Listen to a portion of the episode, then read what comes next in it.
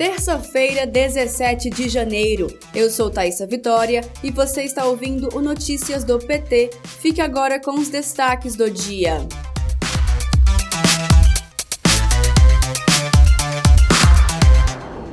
Para esta terça-feira, o presidente Lula tem quatro reuniões. A primeira, marcada para as 9 horas da manhã, foi com o ministro da Casa Civil, Rui Costa, o ministro da Secretaria de Relações Institucionais, Alexandre Padilha, e o ministro da Secretaria de Comunicação Social, Paulo Pimenta. O último compromisso do presidente está previsto para as 4 horas da tarde e 30 minutos. A reunião vai ser com o ministro das Relações Exteriores, Mauro Vieira, e o assessor-chefe da Assessoria Especial do Presidente da República, Celso Amorim. Ministério da Educação oficializa reajuste de quase 15% no piso salarial dos professores e professoras. Dessa forma, o valor vai passar de cerca de R$ 3.800 para mais de R$ 4.000.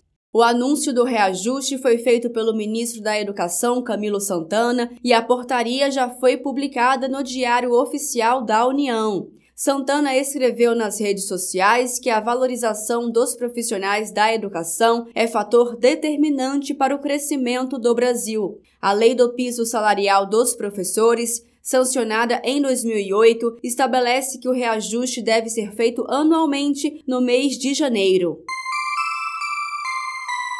O ministro da Economia, Fernando Haddad, e a ministra do Meio Ambiente, Marina Silva, participam do Fórum Econômico Mundial de Davos, na Suíça. O evento começou nesta segunda e vai até sexta, 20 de janeiro. No dia de abertura do evento, o ministro da Fazenda teve uma reunião com o presidente do Banco Interamericano de Desenvolvimento e outra com o chefe do Programa das Nações Unidas para o Desenvolvimento. Ao fim dos encontros, Haddad disse que ouviu promessas de financiamento para projetos sustentáveis que podem chegar a bilhões de dólares e afirmou que espera aprovar a reforma tributária ainda no primeiro semestre. Decidimos não reonerar né, o IPI, justamente para sinalizar para a indústria que nós queremos aprovar a reforma tributária.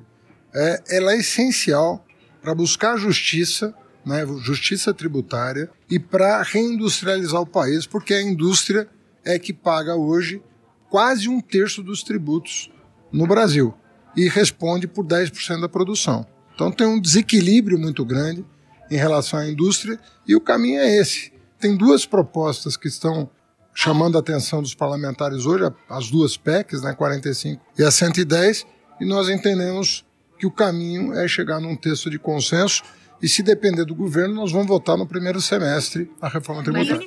O primeiro painel dessa edição do Fórum Econômico Mundial de Davos teve como tema a harmonia com a natureza. A ministra do Meio Ambiente, Marina Silva, falou sobre a importância de liderar pelo exemplo.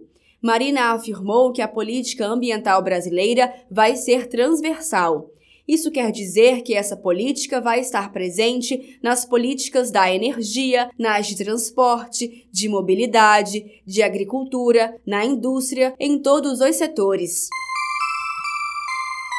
O Tribunal Superior Eleitoral incluiu nesta segunda, 16 de janeiro, o documento golpista encontrado na casa do ex-ministro da Justiça Anderson Torres em ação contra Bolsonaro. Ainda nesta segunda, a Procuradoria-Geral da República apresentou denúncia contra 39 golpistas de envolvimento nos atos terroristas e de depredação no prédio do Senado. Além das denúncias, também foram apresentados pedidos para a prisão preventiva dos acusados e o bloqueio de bens no valor total de 40 milhões de reais, que devem ser utilizados para reparação de danos. A PGR enquadrou os golpistas nos crimes de associação criminosa armada, abolição violenta do Estado Democrático de Direito, golpe de Estado, dano e deterioração do patrimônio público tombado.